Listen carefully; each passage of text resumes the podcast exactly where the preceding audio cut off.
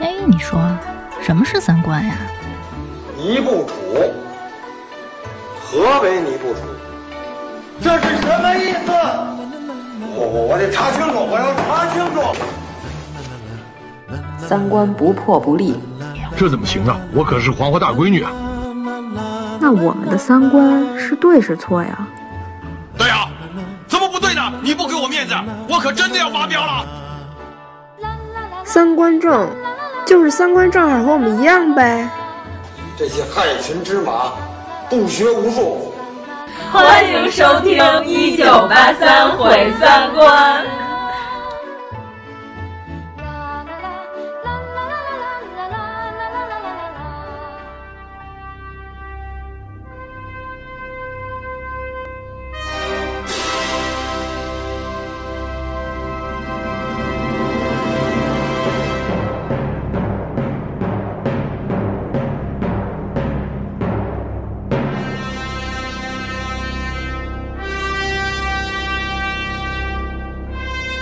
大家好，我是王十九。大家好，我是张小希。大家好，阎摩罗。大家好，我是王苏苏。我们算停播一期吗？不算吧。不是，我们算拖后一期，对就是因为我们的拖延症又严重了一些。你说这话不亏心。 对，因为我们穿越了。 今天我们聊的是一期特别不科学的一个迷信的话题，就是穿越。这期没有任何科学根据，全是胡说八道。嗯穿越本身就是一个没法证实。对我们除了那个一会儿要聊迷信的那块之外，剩下的全是胡说 八道，一点科学根据都没有。迷信那块更是胡说八道。对 我们只有迷信那块是有科学根据 的，是有一定道理的，剩下的全是瞎说八道的。嗯、这穿越这个概念，我觉得就是臆想出来的吧。爱因斯坦相对论是可以解释的，就是当你的速度超越了光速的时候，时间轴在你来看就是一个物质轴，你就可以随便跳在任何一个点，就可以穿越了。什么人的速度能超过光速呢？嗯就是现在科技达到不了，哦，所以现在没有人能做到这一点。但是理论上是可以实现的。对、啊，理论上来讲，他的意思就是说，时间是一个物质，在你的速度比光还快的时候，时间就像一条马路，你可以从东走到西，也从西走到东。就是突然说相对论这事儿。我数学不好，我的物理、化学和生物那是相当不错的。 为什么这三科好，但是数学？我把那三科当周易八卦那么学的，只有数学不行。那三科主要在生活中能有应用。嗯，对、啊，可能有的人已经实现过了，只是咱们不知道。对啊，那不是小时候看《地球什么未解多少大谜》的时候，经常有那种古代的时候发现了现代科技。地球未解之谜不是在宜家睡觉 的吗？他 们也是穿越过来的，他们都在宜家过日子。我跟你说，他们都不在宜家睡觉。我在宜家看有，就是你知道那种床吗？好多人在上面奶孩子，然后就怕孩子掉了，把枕头摆成一个屏障，躺在那儿喂孩子，然后还从宜家卖毛绒玩具的那个柜台拿了好多玩具堆在床上逗孩子玩，就是在那儿过日子。就是宜家的厨房，如果要是也开了的话，他们就在就住那儿了，真的。哎，宜家那些人可能就是被未来社会抛弃的那些低素质人群都扔到咱们这边来。咱们回来啊，不是有一个外祖母悖论吗？就是说你能不能穿越到过去，杀死你的外祖母，在你的外祖母还没有把你妈生出来之前，把你外祖母干掉。你还存不存在？对，那肯定不存在了呀。但是你现在是存在的呀。对啊，是不是觉得想不明白了？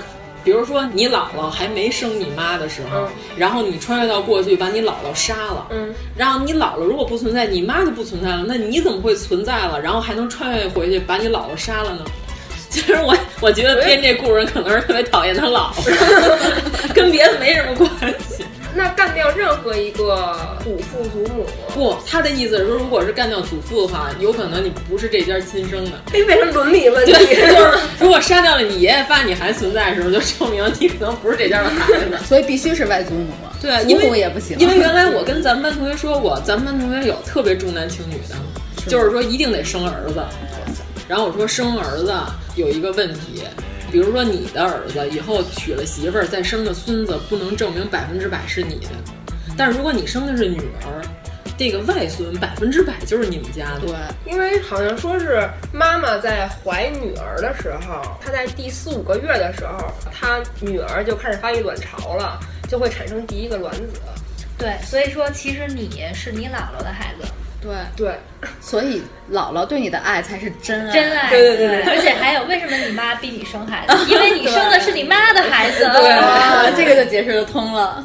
原来是这样。嗯，对，哎，那我要要说王老师的奇幻时间轴理论吗？嗯啊，快说呀！啊，跟我们同学讨论过这个问题，因为他问我说你信什么宗教？我说你看，现在科学已经证明了，在茫茫宇宙当中有很多星星，它虽然在发光，但是其实这颗星已经不存在了。就是在亿万光年之远的一个距离，这个星已经毁灭了，但是它的光今天被你看见了，是因为那个光源终于传播到地球，然后你看见了这个光。其实本身那个星星已经没有了，对吧？就这个理论，现在大家都是认同的。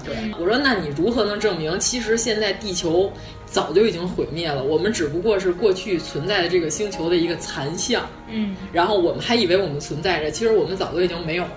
嗯，然后后来他就说：“我靠，细思极恐啊！不行，我中午要点两个盒饭， 也没什么出要再点一个肉菜。其实那个饭也是早就没有 了。对，都是幻 觉。对啊，就是因为这个理论，其实就跟佛教的有很多想法是相通的。在好几千年以前的古代印度人已经抽着大麻，已经把这件事儿给想通了，就是仰望着星空，所以证明抽大麻其实是有好处的。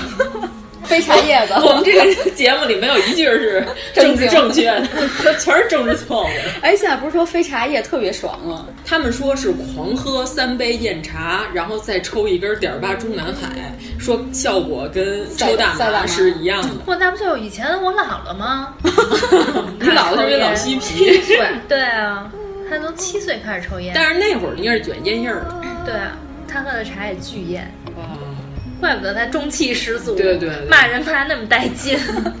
就是吃蘑菇也可 以啊。像去云南，去云云南，云南人都玩蘑菇。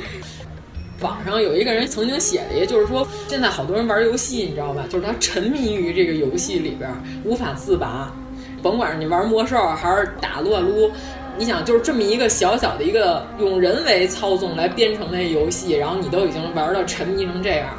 他的意思就是说，我们这个世界是一个超级牛的游戏，就是你无法摆脱这个控制。就比如说一个人沉迷一个游戏，有一天他突然他不玩了，停了几秒钟，然后他发现原来这个真实世界是是这么的牛。佛教的意思就是让你在玩这个红尘的游戏的时候，突然你停了几秒钟，然后发现我靠，原来他们那个次元才是更牛的一个次元。但是因为到那个次元人没有回来的， 所以没有人告诉我们那边到底有多牛叉。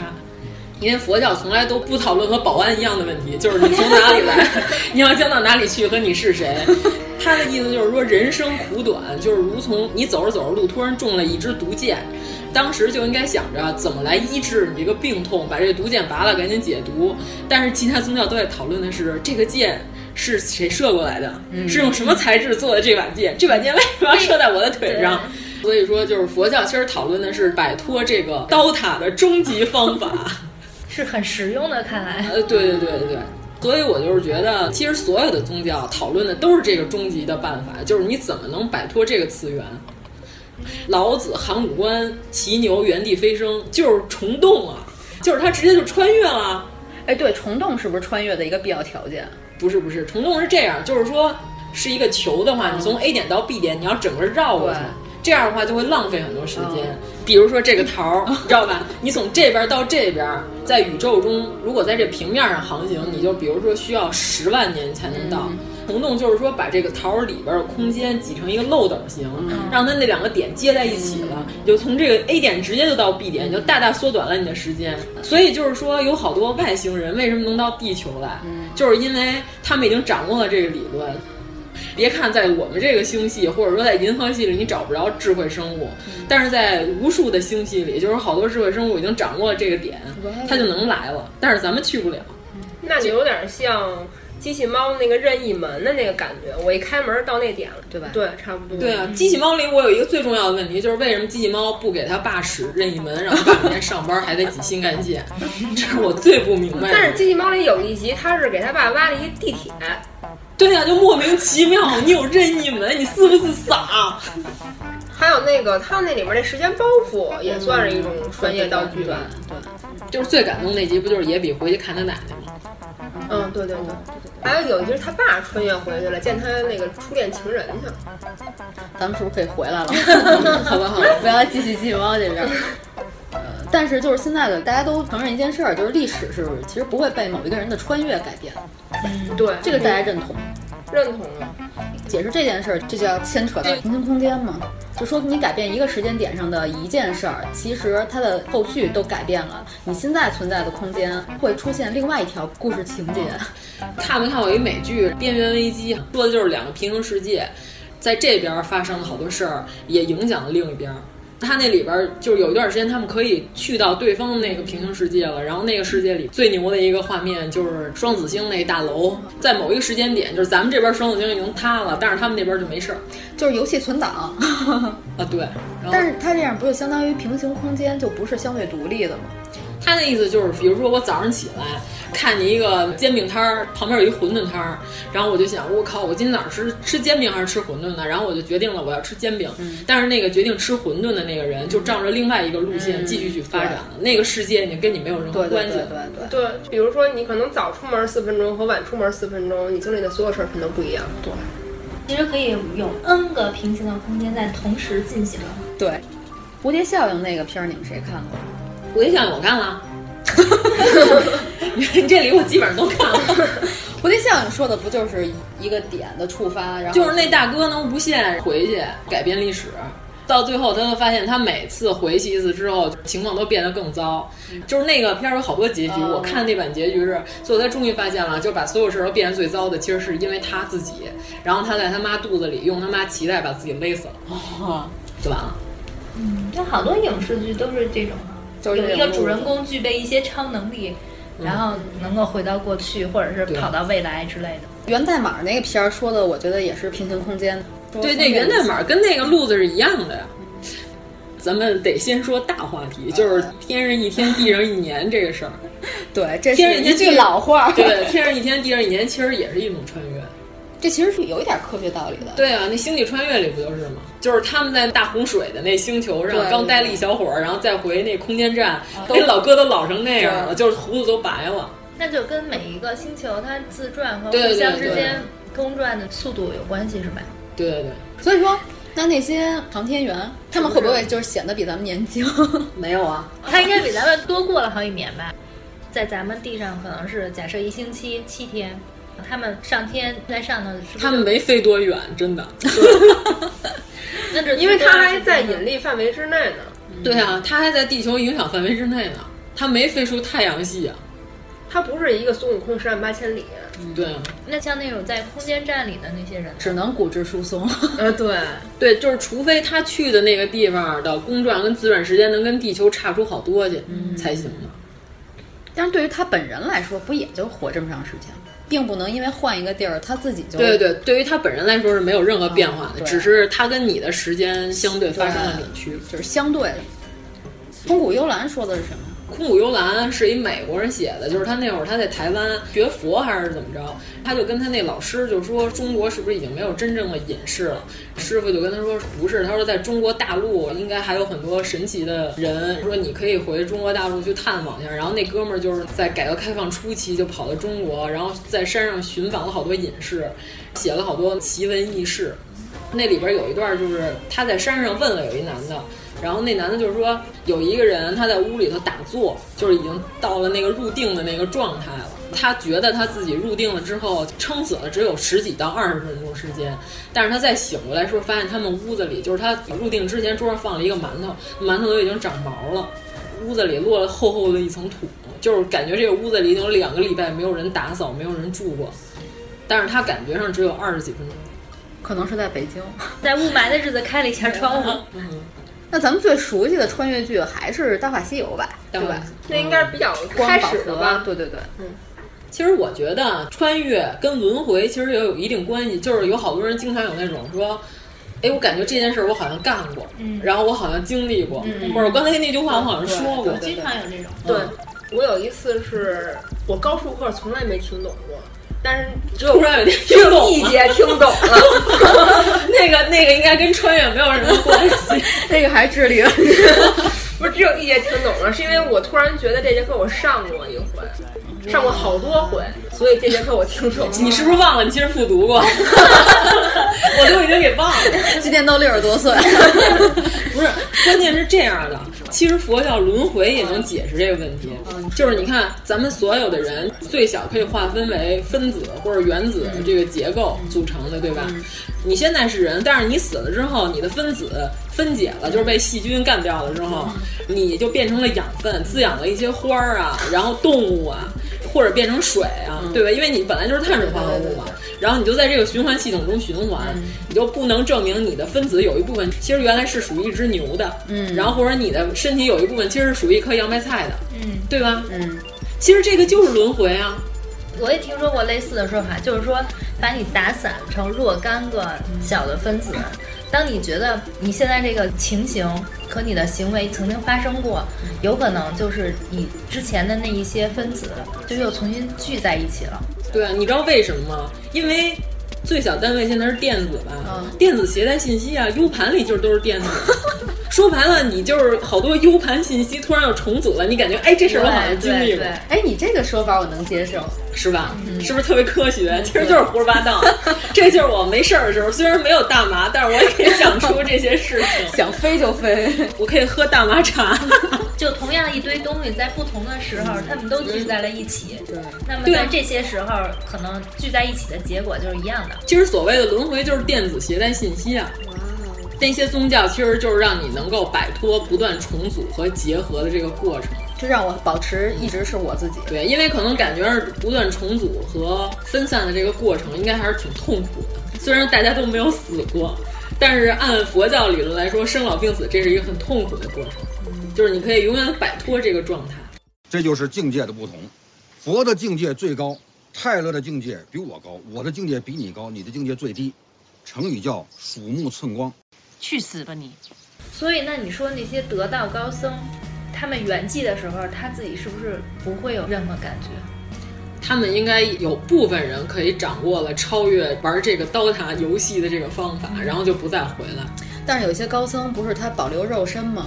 他在外边糊了一层泥，然后他等于不是，那个不是糊了一层泥，那是什么呀？那个是他们做缸是要放很多的碳，就等于说把他身体里的水分吸走，就是圆寂之前，就是他已经预感到自己快要圆寂，他要在那几天里加大盐的摄取量和减少水分的摄取量，就是尽量排干自己身体里的水自分。我制作标对对对对，好难受啊！但是这种金身不坏的这种情况也是非常罕见的，因为大部分人像咱们这种长期饮食都是吃肉喝酒的这种人，就算你在临死前吃一吨的盐， 你也不会金身不坏。原来吃素是这个作用。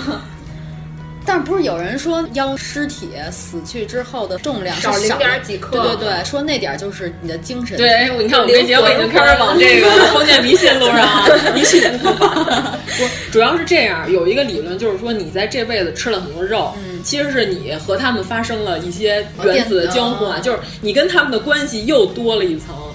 这样的话，你就又影响我变成自己。影响了你脱离刀塔，你知道吗？ 对那我要是长期吃素，我也跟那些植物的分子电子做了一些交互。 但是起码少了一种啊，它携带电子少，嗯好多人还说，其实草也特别痛苦，你吃它的时候。但是你好歹还得活下去。 就是你喝酒在这儿干嘛呢？你咋了？一定要吃食物链最底端的东西是吗？那还是吃观音土吧。 哇塞！看我们这期又讨论了好多新理论，所以说宋这是所有的佛教人士和那个其他宗教人都给我们打电话骂我们，胡说八道什么呢？我们开篇已经说了，我们这就是胡了对，没有任何的理论依据，整期都是不代表任何的宗教团体。对。 所以说咱们应该也看过不少这个胡闹的穿越剧本。呃，最近有一个特别新的一个英国的一个剧，叫《置换旅行》，就四集统共。啊，说的他什么那意思大概就是说，两个好基友被一个人追杀，他们每次通过穿越穿越到另外一个平行世界，还是照样会被那个人追杀，最后的结果特别反转，大家可以去看一下，反正就四集，推荐一下是吧？嗯，对对对，嗯这个剧他可能是那个人的姥姥，我跟你说，那又玩命的想干所以前一段最火的那个太子妃不就穿越剧吗？咱们中国的穿越回去好像都是在谈恋爱，而且都是往古代穿。这种剧能列出一大堆来，就是什么太子妃啊、步步惊心、寻秦记，但它只是《寻秦记》好像特别早吧，对，二零零几年的时候，就古天天乐乐刚变刚黑变黑了黑了是吗？，嗯，黑了。 也不是说有人算命说你黑了之后就能大火，然后所以他去这么多年保持这种黑多伤身体啊！对，还有之前的那叫步步《惊穿心越时空的爱恋》啊 那太老了，那特别老，太雷了那个。啊对对对在徐峥还有头发的时候拍的那那个，主要说不是根据朱元璋他孙子嘛，朱允文是吧？就是这人不知道去哪儿了，到现在也没有个结果嘛。 穿回来了，其实是他那个电视剧里说的就是穿到现代了，对，好像说他是逃到了麦家，也不知哪儿。不是那个说的是郑和是去找卖家，啊，明史里头有一段记载郑和，说郑和长得巨帅，他的原话，嗯，马和先祖是元朝来自中亚的色目人。父亲米里金汉名马哈之，郑和属于混血美男子。明军进攻云南时，马和被掠走，受了宫刑，成为了宦官，后立功被赐姓郑，所以就是后来的郑和。明代御用相士袁中彻记述说，郑和身长九尺，四两月米郡多，跟关公一样。啊，没有没有，按古代的度量单位，估计得一米八几。哦然后四月俊儿鼻小，就是说轮廓很分明，但是鼻子特别窄，嗯眉目分明，耳白过面，齿如边贝。然后我觉得这个人下一步可能就是亲吻郑和，你知道吗？感觉好像在形容自己的情人，唇红齿白的。对对对，就是说郑和长得特别帅。这个要是腐女看，估计又开始写。可是他太监呀，那不妨碍他长得帅 呀，俩眼珠颜色还跟汉人不太一样。哦说的他的身高也很高，皮肤白皙。然后我想了一下，费翔， 您可以往那个伊朗呀、什么那嗯个土耳其那个思路上想想。那就是阿拉伯王子，因为他是太监，所以他长不出胡子，嗯，所以说他就是一个长成那样的，但是没有胡子的波斯王子，哦，感觉还不错。关键就是下西洋之前是朱棣问的，说谁能担当下西洋此任？这大哥就是这个袁中彻，然后他跟朱棣推荐的，他说三宝：姿貌、才智、内饰中无与比者，主要还是说的颜值，就是说就长出国不丢脸啊，是我们国家里头长得最帅的，可以派他去。网上有人想象了一下郑和应该长成什么样，就找了一张基努里维斯年轻时候的照片。 嗯，好看好看，因为基努里维斯好像有亚洲血统。基努真维斯。一下就掉价儿了。哎，咱谈了半年了嗯咱原来不是一块儿看过一动画片儿吗？就是《飞出个未来啊，对对对，》，说的是有一个人，他是去晚上送披萨，就是政府有一个支持军方的一个就是那冷冻箱，然后给人送披萨的时候，他不小心吧嗒一下掉到那箱子里了，然后那箱子都扣上了，他出不去了。但是这个项目后来就把他给遗忘了，结果他又在那箱子里过了一千年，然后再出来的时候，地球已经变成那个高度发达的一个世界。嗯，地球上全是一些奇怪的外星人对和机器人。对，他原来就是一送货的。未来地球每一个人啊必须得有自己的职务，如果没有的话，你就要被人工销毁，就是用激光枪一打，你就变成一个粉末，就把你销毁了。所有人手上都有一个编码，他也被人啪打了一个编码，还是让他送货。他说我不想再当一个送货员了。他们说不行，就根据科学分析，说你最适合当送货员， 就是政府规定你当送货员，你就必须当送货员。然后他就逃跑，最后他被一个博士收留了。然后那个博士说没关系，你在我这儿工作，我雇佣你。然后结果这个工作就是在宇宙间开飞船送货， 就是他还是一个送货员。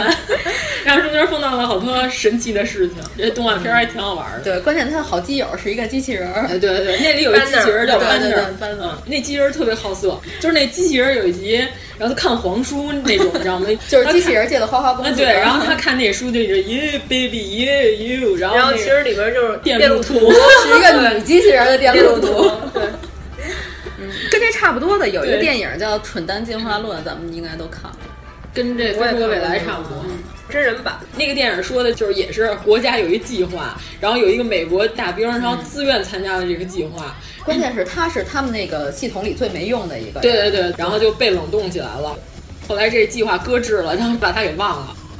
这计划是给钱的，当时跟他还一块儿参加测试的还有一妓女，因为当时他的设定就是说，呃，那个精英阶层的人都爱当丁克，或者生孩子越来越少，底层教育基础特别差，然后的那些傻叉们都玩命生好多孩子。根据这个进化论来说，到了那个一千年以后，地球上所有人都是傻子。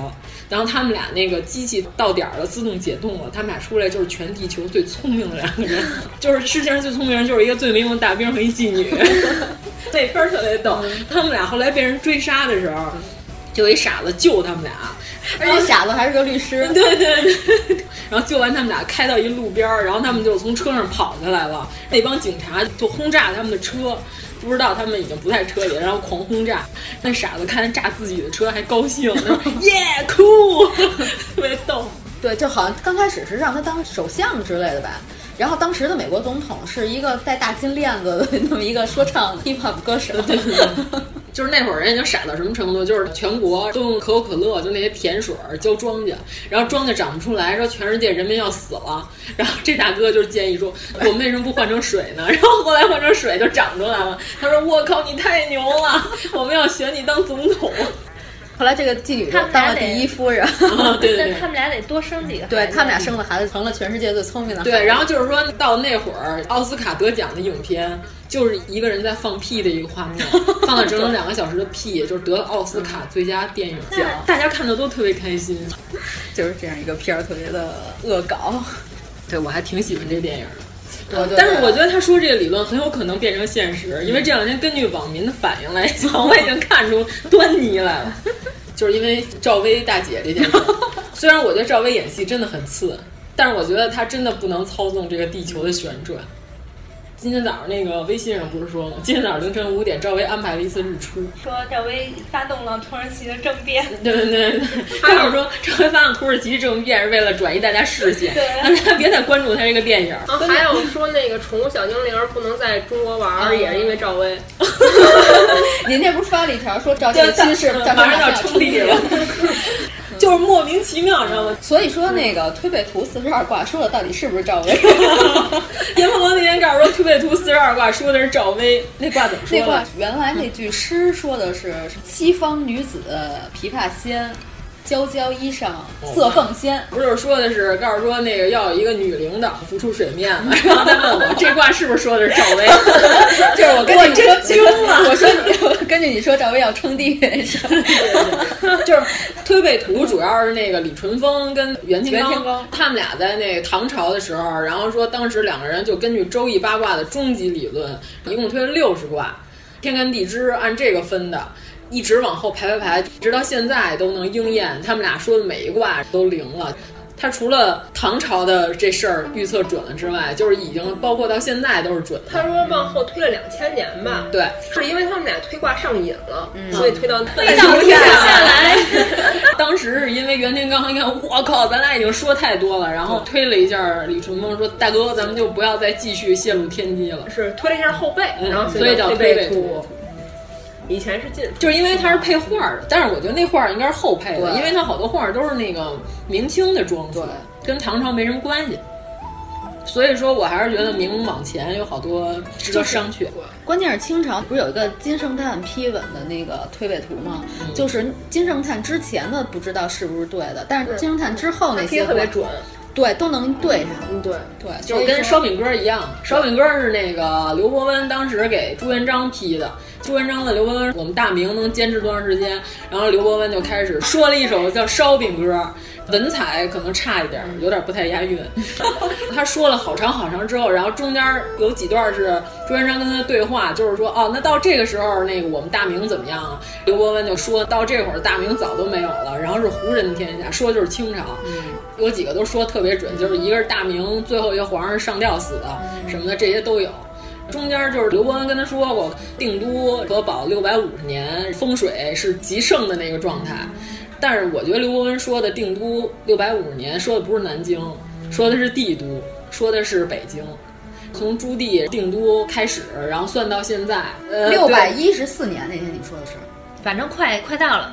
在咱们有生之年，可能能看到它的头了，嗯，是吧？对，现在不是北京这意思外迁了叫叫外迁嘛，嗯，朱棣定都北京是，哎，决定迁都是一四零二年，到底哪天迁都？反正那天算了，好像还有啊，还有三十六年。你看我这数学，这三十六年是给北京一个时间走下坡路对的，， 意思就是说北京的王气大运也就走六百五十年就到头了。去通州发展吧。其实我觉得能定国运、能定都的这些人，都是属于被国家保护起来的人，就是咱们这种平头老百姓是决定不了这件事儿的。他们要是万一探一个什么脉，然后说就这块儿最牛，说这儿还能管多少年，然后那就肯定就往那儿定都呗。我想说的是，你觉得现在走到了推背图记多少卦？我觉得是推背图四十四卦，哎，一共是多少卦？一共六十十卦。嗯这怎么说的都有，还有人说推背图现在已经都发生了。不同的人有不同的分析。四十四卦大意是什么？这真是封建迷信的对，一期。就是四十四卦说的是日月历天、群阴射符、百灵来朝、双羽四足。宋曰是中国而今有圣人，虽非豪杰也周成，四夷崇义称天子，否极泰来九国春。其实他那推背图里边好多话是五行八卦跟周易里边专业术语，不是字面意思。对他所谓的有一卦叫纯阴剥阳，说的就是发生重大灾害的时候，一般会有这个卦象叫群阴剥阳。然后就是他说的那个群阴设伏，意思就是说大灾之后会出一个什么圣人。但是我觉得现在咱们国家可称为大灾的，也就是汶川地汶川震吧。嗯，那一年又是雪灾，又是对地那年震是挺嗯那个什么。那一年好多，还有个一次泥石流，好对像。，关键有人告诉说双语四足，说四足说是马英九，他说那个四足就是马英九那个马，不是四个点儿吗？四个小猪来吃 枣儿， 姓马的多了去了。对 呀、关键我觉得这太不靠谱。 然后我说马英九这种小咖怎么可能被写到推背图里？不是，他们说马英九是说的那个“生我者猴，死我雕”什么的那个。对呀、关键是推背图四十五项，谶言是有客西来，至东而止，木火金水，喜此大耻。他那个图上就是画两个人拿枪推着一个太阳。他说的就是，呃，盐运红开世界同，金屋藏匿白杨中，从此不敢称雄长，兵器全消运以中。盐运红开说的其实是国运，咱们国家现在属于火德，民国的时候是木德，然后再往前清朝是水德，因为水生木，然后木生火，它这个都是往前推的，就是这个不是咱们决定的，就是现在我朝就是火德。盐运红开说的就是我猜的啊，大概是会有从西边来了两支军队和咱们在海洋上有一场战争，打完之后这几个国家里原来某一个强国，从此之后它国运就开始衰落了。哦对，而且他说金屋藏匿白杨中，其实不一定说的是日本。因为金乌指的是那个三足金乌，对，吧金屋说就是太阳，嗯对，他说的意思就是太阳藏在水里，但是这个我觉得嗯这怎如果么理解都很难说，对啊我觉得。你觉得金屋藏匿白杨中是不是更像是在水面上使用了原子弹？你不觉得吗？哇塞，太可怕了！啊，我们比那个局座要预测的准多了。小姐，不报。路上有一个算命婆，未卜先知他算中我，说我面相弥勒佛，今年财源必有多多多多多多，今年必有壮丁儿，财年运也千难躲，做也难蹉跎。嘿，谁相信相信算命婆？看面相改命运才不过。手里像脏话也算过，所有名相都算过，谁能信得过？劝你别信赌博。那你说你预测现在是到了44卦四十四卦，就是45卦那四十三卦应验了吗？你把四十三卦找出来。一定要证明一下是吗？对，四十三卦是否已经发生了？好像应该是已经发生了。第四十三项是君非君，臣非臣，始奸危，终克定。黑兔走入青龙穴，欲进不进不可说，唯有外边根树上，三十年中子孙节。金圣叹说的是此项宜贤相女子，乱国未终，君臣出售，有一杰出之人为之定之。小然后平吗对啊，然必在三十 年后。哦改革改开革放，开对放啊。我 因为他们说了前一卦说的是江青，说的这一卦就是文革结束。但咱们有生之年应该等不到四十五卦，对，应该是。所以咱们应该不会赶上战争。嗯，因为最多最多推背图十卦反映了一个朝代，我觉得咱们现在这个朝代不至于浪费他们俩十卦来说现在哎这，个。他们这个， 他们不知道推的不知道呃，中国吗？还是说是世界是世界是格局？他说的是对中华这个地区的大中华 共嗯荣明圈白了儿的影响。明白了。我估计可能他们俩 WiFi 只能到 这儿，不能再远。或者是对中国有重大影响的，他可能会找不一两句啊，对比如，因说为啊什么一战之前对他之前已经说八国联军进北京也说过，义和团也说过，太平天国也说过，嗯对因为这个都是死人死的数量非常大的一一些事儿，重大事件， 因为推背图这东西，每个人理解都不一样。而且它有好多里边是《周易》八卦的专业术语，就是你从那个术语上就能就不是它字面意思。对，不能他说群阴设伏，你就认为就是所有的女人，然后都怎么怎么着。他群阴说的是群阴剥阳卦，说白了就是上火多喝水，你不能说上火就是点火呗，嗯对吧？就是你只要把周易八卦都看了，大概就是里边有好多专业术语嘛。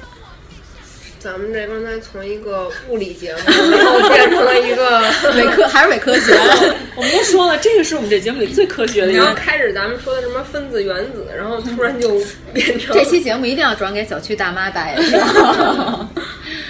就是说，咱们如果自己有这个穿越的技术的话，你们有什么想法？对穿越这件事儿，是想往前穿还是想往后穿？我肯定是往后穿，就是往未来。往未来对对对嗯因为你我是一个贪图享受的人。呃，也不一定，嗯， 万一未来还更不好，怎么办反正嗯你看现在天气就没有十年前好，我是一个雾霾更严重了，怎么办？我是一个积极、正面、 阳光的少年。对，我是觉得发展趋势肯定是趋好的。不过说现在美国已经有黑科技了，就是说能把道路的路面做成太阳能的，你的充电车直接在路上行走的过程当中就能充电，就跟跟手机那个无线充电一样。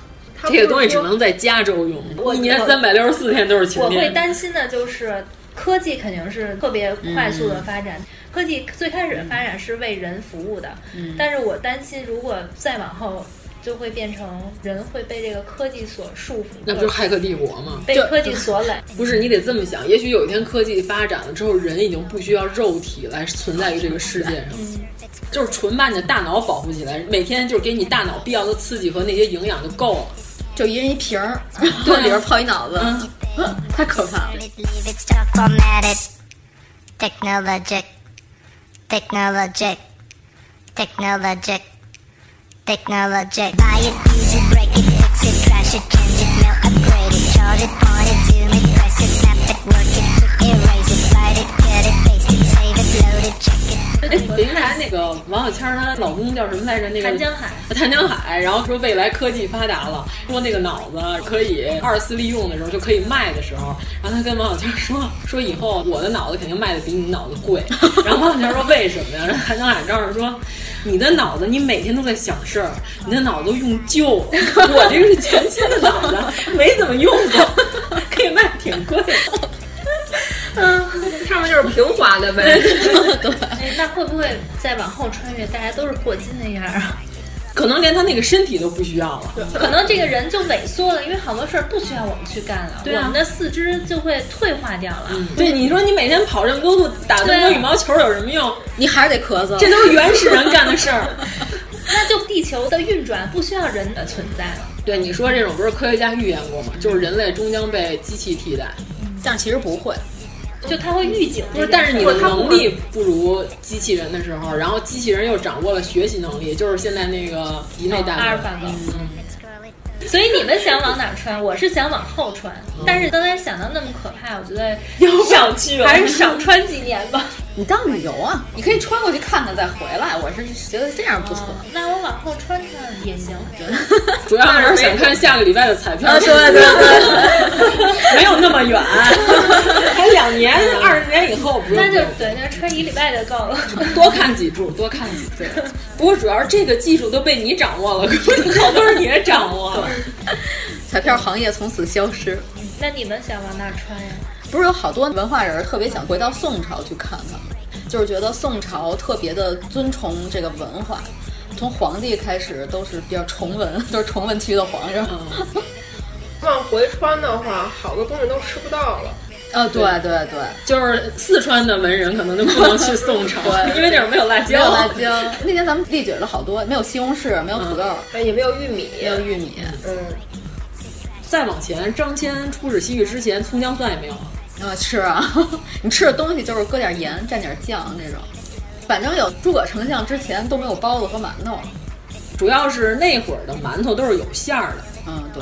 现在日本就说写馒头，但实际上里边是有馅儿的。哦、咱们看《中华小当家》那集，看《机器猫》的时候应该知 道， 《中华小当家》 那其实是豆包，嗯，差不多吧。不是，他们可以有其他的，有肉馅儿的、嗯，对，咸豆包，哇塞，嗯，一端一端。 告诉说那个唐朝的茶在里边儿，然后要放豆粉、葱花、芝麻和盐，想想就恶心。不是，那不是茶面茶吗？陕西法门寺地宫里边有全套的烹茶的工 具。 唐朝人不知道，现在咱们已经可以把茶叶卷起来直接飞 了，咱们已经可以 抽了，和点儿吧中南海一起服食。不想往以前穿的原因是因为以前还有裹脚。二几年已经是民国了，不用国脚。再往前、啊，嗯，再往前唐朝也不用。嗯，其实最繁盛的时候是从明朝中后期才开始的。哎，我特别想回清朝看看《红楼梦》结局到底是什么样 的。哦，那你得先认识曹雪芹。啊对，不是我上街买一本就行了。那会儿那是禁书，不是他没成为禁书之前啊。有结局吗？他不是没写完吗？所以我不知道他写没写完，我就想知道到底不是是按支批的结果，肯定是脂砚斋看过他的底稿，嗯嗯、但是呢，除了脂砚斋之外的这几个跟曹雪芹关系最好的人之外，是没有人看过的，所以才有好多人续。那我上香山找他去。对呀、啊，你你就得上香山了，植物园里。嗯、对对对对。但是那会儿香山不像现在那台阶修的这么好，你得 愣爬山上。曹雪芹在植物园那边住，对别去错了，香炉峰那边没有他。而且那时候你也开车去不了， 我没有导 航，主要是你知道吗？我开车没 用。他有一段时间住在西单，西单民族大世界那那块儿，那是他老丈人给他找的，你可以先去那哦儿找他。那我就说，大哥，这段你打算怎么往下 编，是吗？啊然后他说出去，不是，关键是你的这个国语发音，他可能认为你是外乡来的。听说那时候说什么话？老北京话。他们家嗯金陵的，金陵制造，南京人，南京人啊。但是他们应该也有官话。他都搬到北京住了，应该就是带点南方口音的北京话，普通话，普通话。李翰祥有个电影叫《倾国倾城》，姜大卫他妈在里边给慈禧配音，哦、他妈就是一老满族人，你可以听他妈的口音，特正是吗？嗯，但是他妈好像是下三旗的 那种口音，就包衣，不不高雅，不高尚，不 fashion 的一个口音，嗯但是应该也能听懂。但是往前穿的话，其实我觉得好多基础的生活用品，在很久以前其实都已经都这么说吧，没有卫生巾怎么办？不是呃棉条，没纸， 卫生棉条是是有钱点的家庭用捐似的那种东西，那也不吸水啊，就那么薄薄一层，就勤换着换啊，勤换啊！哇塞，那以前咱们还用卫生袋儿呢。原来那个我们家请了一保姆阿姨，那阿姨就是还用卫生袋呢，就是原来就咱们妈妈那辈儿全都是卫生袋。对。同志们，卫生巾的发明者是一个男人，我们要感谢他。我真的不知道为什么这个这个男老外会发明卫生巾，但是我们要感谢。嗯可能最初是用来做鞋垫儿，比较杰出的都是男的。对，妇科大夫好的也好多都是男的，就像而且化妆师、服装设计师 零零番，但是他们都是 gay，搞不好大哥也是穿越过来的。但是我觉得，如果要是穿到过去的话，咱们可以用好多现代技术赚好多钱。对，启动资金怎么办啊？你没有启动资金，那会儿又不流行众筹，就是可以先卖卫生巾。上回咱俩不是看那个富好木那个展览啊吗？里边生活用品一应俱全，就是还有挖耳朵勺呢。嗯，就是说在商朝的前期就已经有挖耳朵勺这么高级的东西了。对，其实古代基本生活用品还是都有的，虽然说粗糙点儿吧。主要是我们俩去看妇好墓特别逗，你知道吗？因为她是娘娘嘛，然后脑袋上戴的那些头箍啊、簪子呀、什么的，只有一小片儿。然后到后面一个大厅全是兵器，然后就是斧子、狼牙棒，然后飞天抓什么的，一堆。然后我们说，我靠，娘娘根本就不用在后宫用这些没有用的东西，但她所有东西都是随葬品啊，就是很多都是富豪生前使用过的。然后那个里边有一杆大枪，你知道吗？从地上立到天上，大概有两米多的这是枪为杆了。保护他们吧？富豪要是穿越到清朝，只能在天桥换了， 顶幡儿耍大旗的不是他那杆枪的枪杆儿那么长，是因为过去指挥阶层的人是在战车上指挥的，哦就是他端着那个枪要一定要高冲锋，你知道吗？但是你想，一个大姐。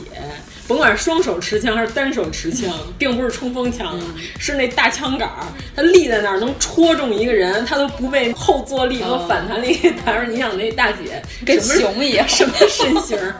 俄罗斯人，所以说丑娘娘应该说的是富豪，就是战斗民 族。对，就是看完之后，我们当时就觉得哇，皇上好可怜。啊 她是商武丁王的皇后，对，武丁太惨了。十八般兵器，你知道吗？每一种感觉他都会使，而且使的特别好，就是磨得油光瓦亮，你感觉已经生前盘完了很长时间，就那个杆儿都是发亮、她发那黑个对的。她那个脊，看着真有两米多高。对对对对，我一点都没夸张，你知对道对吗？对，就是咱们平常这个楼房差不多得有这么高。对，因为它是在战车上使用的，它不是步兵。合着他刀枪剑戟斧钺钩叉全会玩儿，对，应该是。真的有飞抓， 我感觉皇上血滴子，脑袋没了。 皇上小妃要去出征，不同意血滴子。皇上你去吧，赶紧去吧， 我不拦你。我人家 等你，嗯，哈尼， 早去早回，爱哎你哟。你都能想象那个场面，因为我觉得其实写那些穿越小说，人应该写一个这个，就是一个粗壮而彪悍的皇后。我是想说啊，那天我看了一个漫画，说的就是有一个人吧，他现在觉得自己活得特别不好，他就觉得我要是回到从前，我重新混，肯定能活得比现在好。然后他就是有一个穿越的机会，他就穿回童年了。然后他发现其实根本就不好，又没有网，然后当时社会也不开化，有好多那种政治什么的，他都接受不了。然后他周围的同学，她穿的是哪个朝代？他穿回他的童年，现代人，可能是八九十年代吧。以他现在是一个成年人的心态来看，他周围的同学就是一群熊孩子，根本不想跟他们玩，也不想跟他们说话，所以他穿回去其实特别痛苦。不会啊，要是我就是狂攒钱啊，妈咱借钱买房 啊，我就从泼妇变成富婆了。好吧因为因为那会儿真的有一个机会，新街口那边四十万的房子没买，现在那房子新街口，新街口新街啊口， 不值啊，不止不止不止啊！四百万都不止吧？咱还是一群钱哎串子，胸无大志，就想要钱。嗯，那我们录这个节目不就是为了赚钱吗？ 哎呦，现在已经赚了好几块了吧？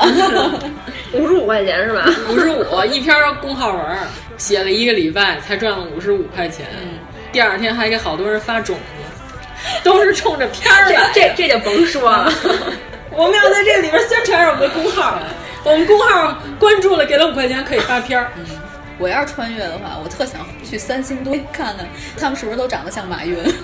哎，真的有可能是外星人，那外星人怎么样？外星人现在也跟地球人结合的不错呀，这不是有对，因为不是好多人说三星堆里边有好多合金技术，就是现代的科技得这么精密的仪器分析才能分析出来，就是这个合金是怎么做的。但是当时你想，它又不是说是文化政治的中心，它是在四川一个边远山区。所以说这帮人，包括玛雅那帮人，都是科技相当发达，但是怎么就被愚蠢的人类灭 掉？就是有人说可能是穿越，就是有一种理论说的是有可能是未来人类高度发达之后可以掌握了穿越的技术，就是未来人点化了过去人，让他们智商和猴子有了分别。那不就是二零零一太空漫步？对啊，，就是《二零零一太空嗯漫游》里边儿那个剧情说的就是这个，就是那个黑色的那个大石啊碑对，黑方。 不是酒啊，我们这节目里没有植入广告。然后他说的就是两拨猿，然后一天到晚就为了抢一条河里的水，一天到晚互相揍。有一天来了一个石碑，然后戳在那块儿，然后发射出了一些短波信号。有一堆猩猩就在那儿看那石碑，然后就影响了他们的智商，然后那猩猩就会使用工具了。其中有一只猩猩在群殴的时候突然掌握了技术，就是拎起了一根找了一大棒骨。嗯，原来赤手空拳对打的时候就是只靠爪子跟牙齿嘛，嗯但是现在他有大棒骨了之后，他就直接像金链大哥 一样向对方揍了过去，然后那波猩猩就彻底就不行了，嗯掌握了原子弹技术。对，啊然后等于说就是这帮人其实就是被高科技影响的，就是人类其实不是因为进化才变成了智慧型生物，是因为点化，是某一个点化。佛教里边说佛祖的多少多少像，有一个白毫像，说的是佛祖眉心有一个右旋的一个白毛，你知道吗？呈螺旋形，然后在他讲经的时候可以放射出万丈光芒，照亮西方佛国。辐射， 对啊，你不感觉这个其实就是外星人吗？哇塞，我感觉很像啊，就是当时比如说大哥戴了一头盔从飞船上下来，嗯这儿有一头灯。叭一打开，然后特别亮，然后底下那帮人就惊了，就以为这个是佛祖。嗯，所以我觉得现在的编剧啊，还是太狭隘了，就是要把脑洞不够大、嗯，就是把一女的穿回去谈恋爱。嗯，我们这节目就是开脑洞，嗯对，你们好好编编。不是，主要是拍成这样需要 钱。啊于正还关注人 家，我们有两期没骂他了吗？ 嗯，对。不是关键，你想做一飞碟得多少钱啊？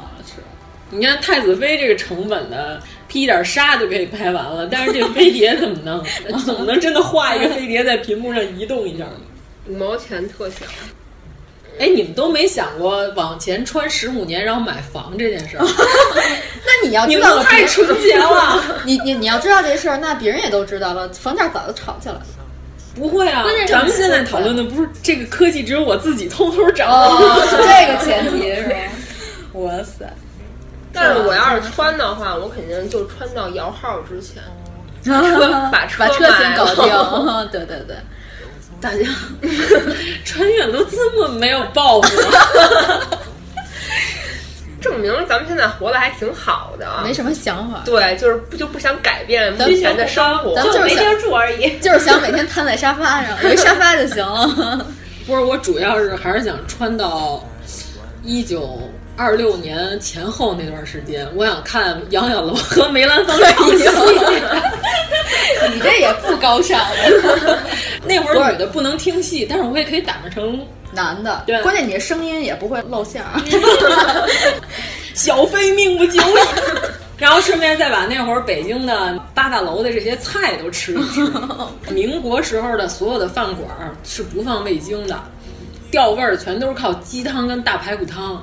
你想想就好吃，炒菜全是用猪油，没有人用色拉油，什么色拉油，去死好吗？肯定特香。哎，八大胡同也逛一逛。对啊，不是，关键是你看小凤仙儿什么的那些照片，嗯、感觉去八大胡同没意思不大，真的意思不大。嗯，还没有今天三线的好看 呢。流行歌曲唱的也不如现在好。咱们四个人穿越回去之后，都都这么实际，嗯都没有人想 买房要看啊，根本不 想谈一个买车，一个买房，然后关键我还是想听戏跟 吃吃好吃的。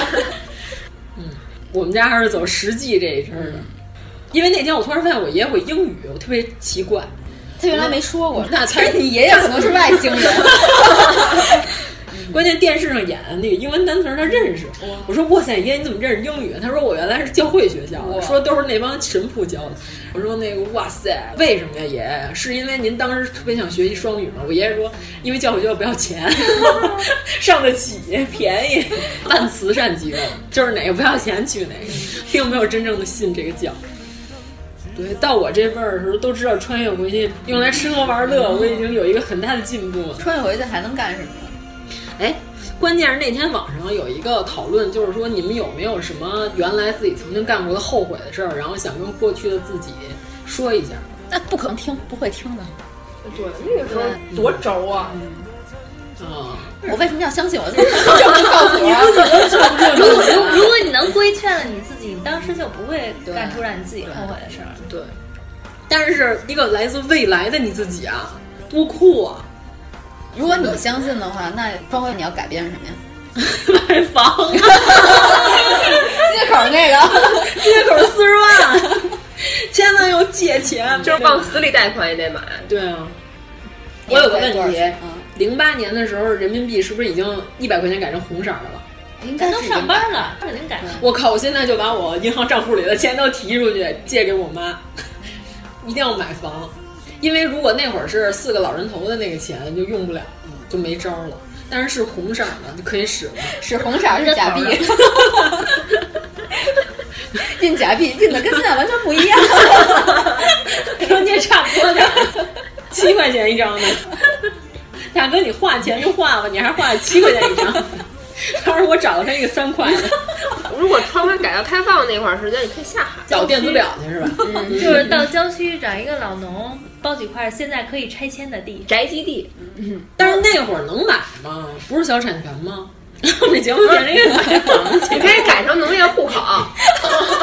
我跟你说，非农不占便宜，我跟你说，啊我确实是。你到那会儿，你就说我城市户口，咱俩换，我换你农村户口，然后你把地给我，把嗯城里农民绝对巨高兴。啊对，我把城里那你这几十年可够苦的。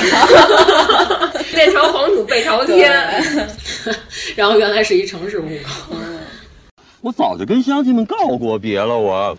我天天跟村口那土窑子上面盼着你们来接我，告诉你，甭想把我给扔下在，一切都会好起来。不是，我是觉得现在肯定有好多商机，咱们都没发现。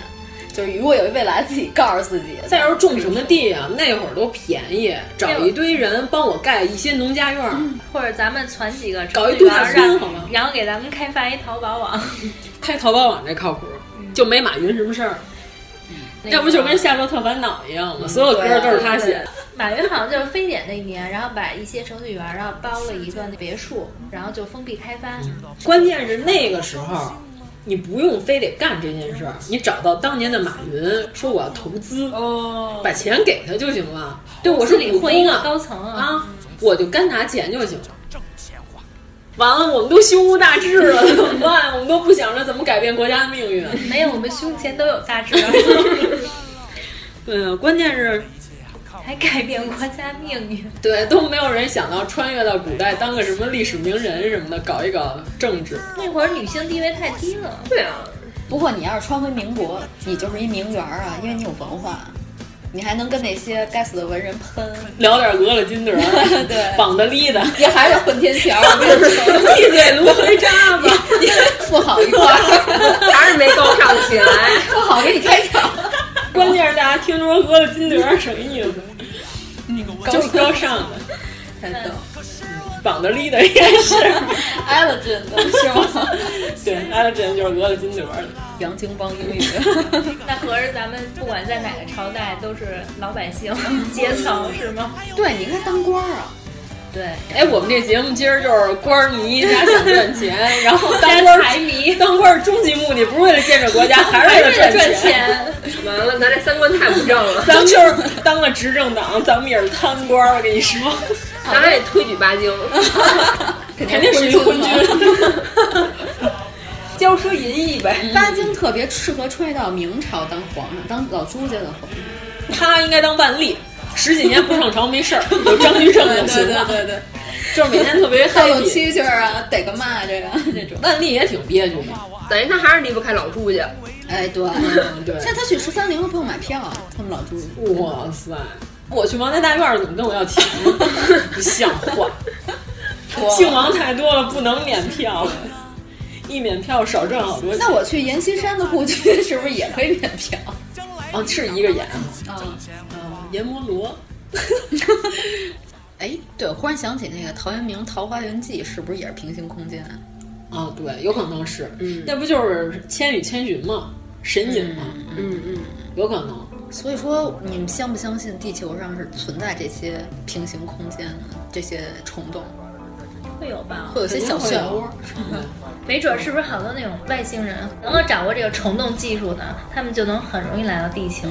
没准我们其实都在他们的注视下，他们都把我们当戏看，对，就像逛动物园一样，闲的没事儿看看地球上的这些傻叉都干嘛。然后要是觉得哪儿不太对了，就去点化一下。嗯那你说月球的背面是不是近地球的收费站？啊 对，啊就是那个，他们不是说了吗？就是月球，然后永远有一面是背对着地地球的，就是现在的科技无法到达，因为它不冲着太阳，然后那边气温特别寒冷。有人就是说，月球沿地球运行的这个轨道特别不正常，就是不像是一般正常的那个卫星环绕着一颗行星，然后环绕轨道。就是说，月球有可能是一颗人造的飞行器，月球的背面就有可能是一些超级智慧生物。说当时美国第一次登月，不是好多人说美国那登月那录像假的录像是假的，嗯说可能是因为他们第一次登月的时候已经已经看到了月球上的那这些东西，但是不能公布于世，然后所以就又重拍了一个假的。 不是说现在去月球已经可以往返了吗？哎，前两天说 NASA 网络上拍到了一个神秘外星生物，就是它有一个在线可以观看的一个视频，就跟咱们央视看熊猫那个熊猫频道似就的能。二十四小时对直，播当时大家看到了在太空中有一个飞过去的东西，它的运行的轨道就很像飞船，然后就刚飞了几秒，视频就给掐了，就是 NASA 在线视频就给掐灭了，就看不了了。然后好多人就说 NASA 其实早就知道有外星人，然后不小心被拍着了，所以就给灭了。其实 NASA 高层就是外星人。对，希拉里不是说他当选了之后要公布一点 NASA 的机密吗？哇哦，就他敢这么说，我证明他应该知道一点儿。说克林顿其实 就是外星人，克林顿就是哎甘那儿。嗯哎，咱们开一个更大脑洞，就是美国总统当选了之后。被带到神秘基地，其实就把他本人给干掉了，然后弄了一个跟黑衣人里似的，哦就是里头已经是外星人了，里头然后是个外蟑面螂看起来还是正常的美国总统，就干出一些保护外星人的事儿，嗯就不能让你知道，所以就是有没有说这个可能？外星人会在地球上扶植一个国家，让它永远变成是最强的超级大国，然后为它服务。那不就是美国吗对啊，对这个是不是有这种可能也有可能几年后是别的国家，但反正它一定要控制，把这个最强的国家控制住。那他为什么要拍《黑衣人》这个电影啊？ 混淆视听。对啊，就是不是他要把它娱乐化，这样你就不相信哦了，不然你会怀疑啊。原来如此。对，你就你就是你要把一件事儿嘻嘻哈哈开玩笑，你就不会当真了。哇哦，细思极恐。所以就是觉得这个社会其实还是持续进行发展和进步的。对，推背图的结局也是的，贴世大界同大同，一片光芒万丈。可惜我们等不到了。不是，关键我们那天也讨论过，也许是地球毁灭了，所有人都只能坐一条飞船离开地球，所以世界大同。你不想坐这条船都不行了。哇塞，我简直就是宇宙悲观理论。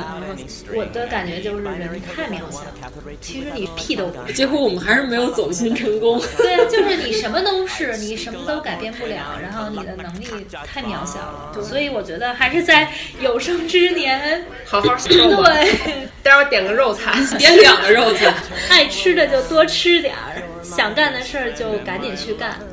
锻炼身体有什么用？，看我现在这个一咳咳了俩礼拜的劲儿免疫力一点儿也没提高只是吸了更多的雾霾进去。生命在于北京滩。